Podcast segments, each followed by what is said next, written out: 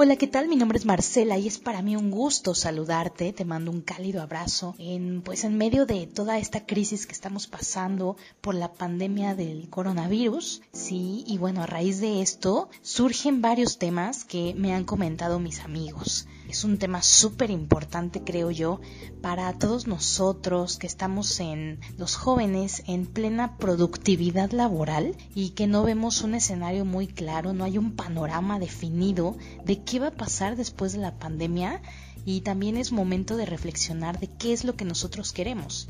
Por ejemplo, eh, uno de mis amigos con los que hablé me dice, oye Marce, es que fíjate que yo siempre he tenido esta inquietud de emprender y sin embargo ahorita soy empleado, estoy bajo nómina, pero estoy viendo las cosas, cómo se están dando eh, y ya no sé qué es más seguro, o sea, ya no sé si esa seguridad que yo sentía de estar con un contrato supuestamente laboral, ya no sé qué sucede porque he visto en las noticias estos despidos masivos que se están haciendo eh, desde hace unas semanas. No sé si ustedes lo también lo vieron de varias empresas en la República Mexicana que bueno la verdad es que algo terrible. Despidieron a, muchísimos empleados. Muchos de ellos no tienen ni siquiera liquidación, o sea, los dejaron totalmente a la deriva. Y aquí es donde mucha gente empieza a cuestionarse sobre esto y si emprender, si seguir en sus empleos, no saben ni siquiera si los van a conservar.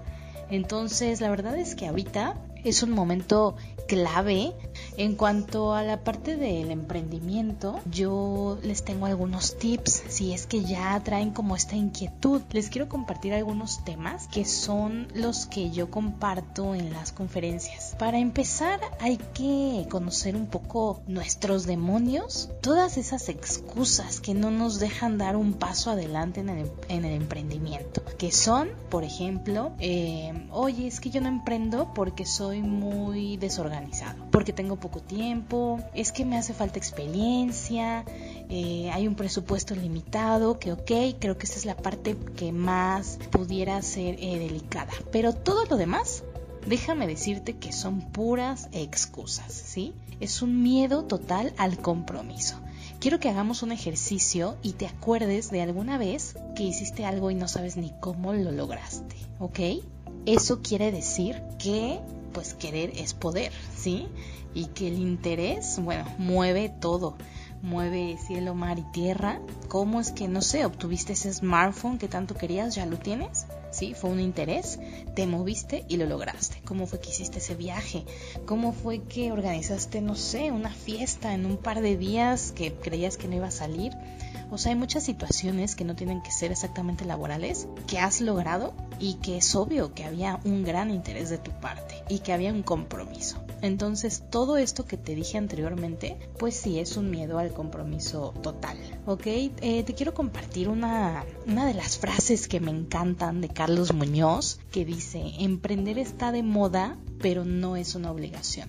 Y es que eso hay que tenerlo muy en cuenta, porque tienes que ver si realmente pues vas a tener la disciplina para hacerlo. Y también aquí surge otro tema que me encanta, que yo comparto, que es no emprendas por las siguientes cuestiones. La primera es por impresionar a alguien más, por buscar aprobación, y también porque todos tus amigos o familiares son emprendedores, ¿no? Que dices, oye, pues es que todos a mi alrededor emprenden, ¿por qué yo no? Ok, puedes eh, tratarlo, pero si estás convencido, ¿sí? En verdad no lo hagas por tratar de, de seguir una línea que tal vez no va contigo. Tal vez tu proyecto de vida es diferente y tampoco lo que ya te digo, o sea, por impresionar a alguien más, no lo hagas, por favor.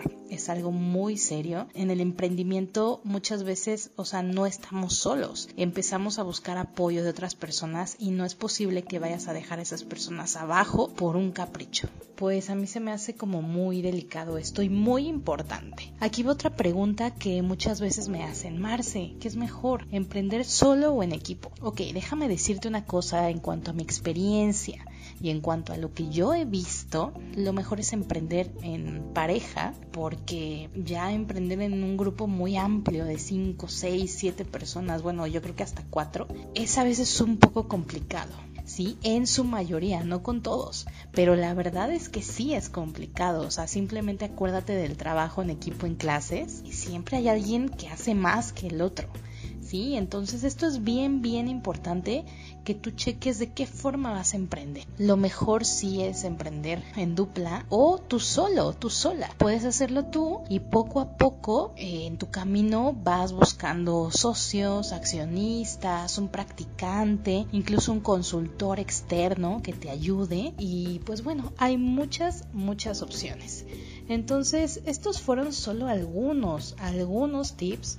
Hay que conocer bien nuestro plan de, tener un plan de acción, conocer nuestros demonios, como estas excusas que estábamos diciendo, y irlas puliendo poco a poco. También otra cosa bien importante, si tú estás bajo una nómina, si tú estás, si tú eres empleado actualmente, no es necesario que renuncies a todo para emprender. O sea, tú puedes tener tu emprendimiento ahí poco a poco, hacer que vaya creciendo y va a llegar un punto en donde vas a tener que decidir, bueno, ¿qué hago? Ya mi emprendimiento está dando frutos, creo que ya voy a dar las gracias en, en mi empresa y voy a dedicarme a lo mío. La verdad es que así es como me pasó a mí. Yo trabajaba ya de lunes a domingo, sí era pesadísimo, pero yo tenía el compromiso y tenía la pasión para hacerlo. Tú puedes ir empezando poco a poco y hacer esa transición. Te lo dejo ahora sí que para que lo analices y déjame decirte algo respecto a lo que está pasando actualmente. Sí es delicado, te recuerdo que hay que tener un plan A, un plan B y un plan C. Ahorita yo me estoy apoyando con una con un grupo de personas en donde nos estamos pasando ciertos trabajos y bueno, la verdad es que ahí vamos, nos apoyamos, pues tratamos, tratamos de, de ir adelante ante esta cuestión que, que, está pasando, ¿no? La situación laboral, muchos negocios están cerrando y eso es lo más importante también, que tú tengas una red de networking buena no necesita ser desde el principio muy amplia, sino que tiene que ser sólida, ¿ok? Entonces, también por otra parte, eh, todo esto va a pasar. Siento que van a surgir nuevas oportunidades, o sea, no, no inmediatamente, pero siento que esto que está pasando va a cambiar un poco eh, la cuestión de los negocios y de las ventas. Entonces, hay que estar viendo qué oportunidades van a salir y de qué forma podemos abordar nosotros con nuestra profesión esto. Pues muchísimas gracias por escucharme, eh, les mando un abrazo.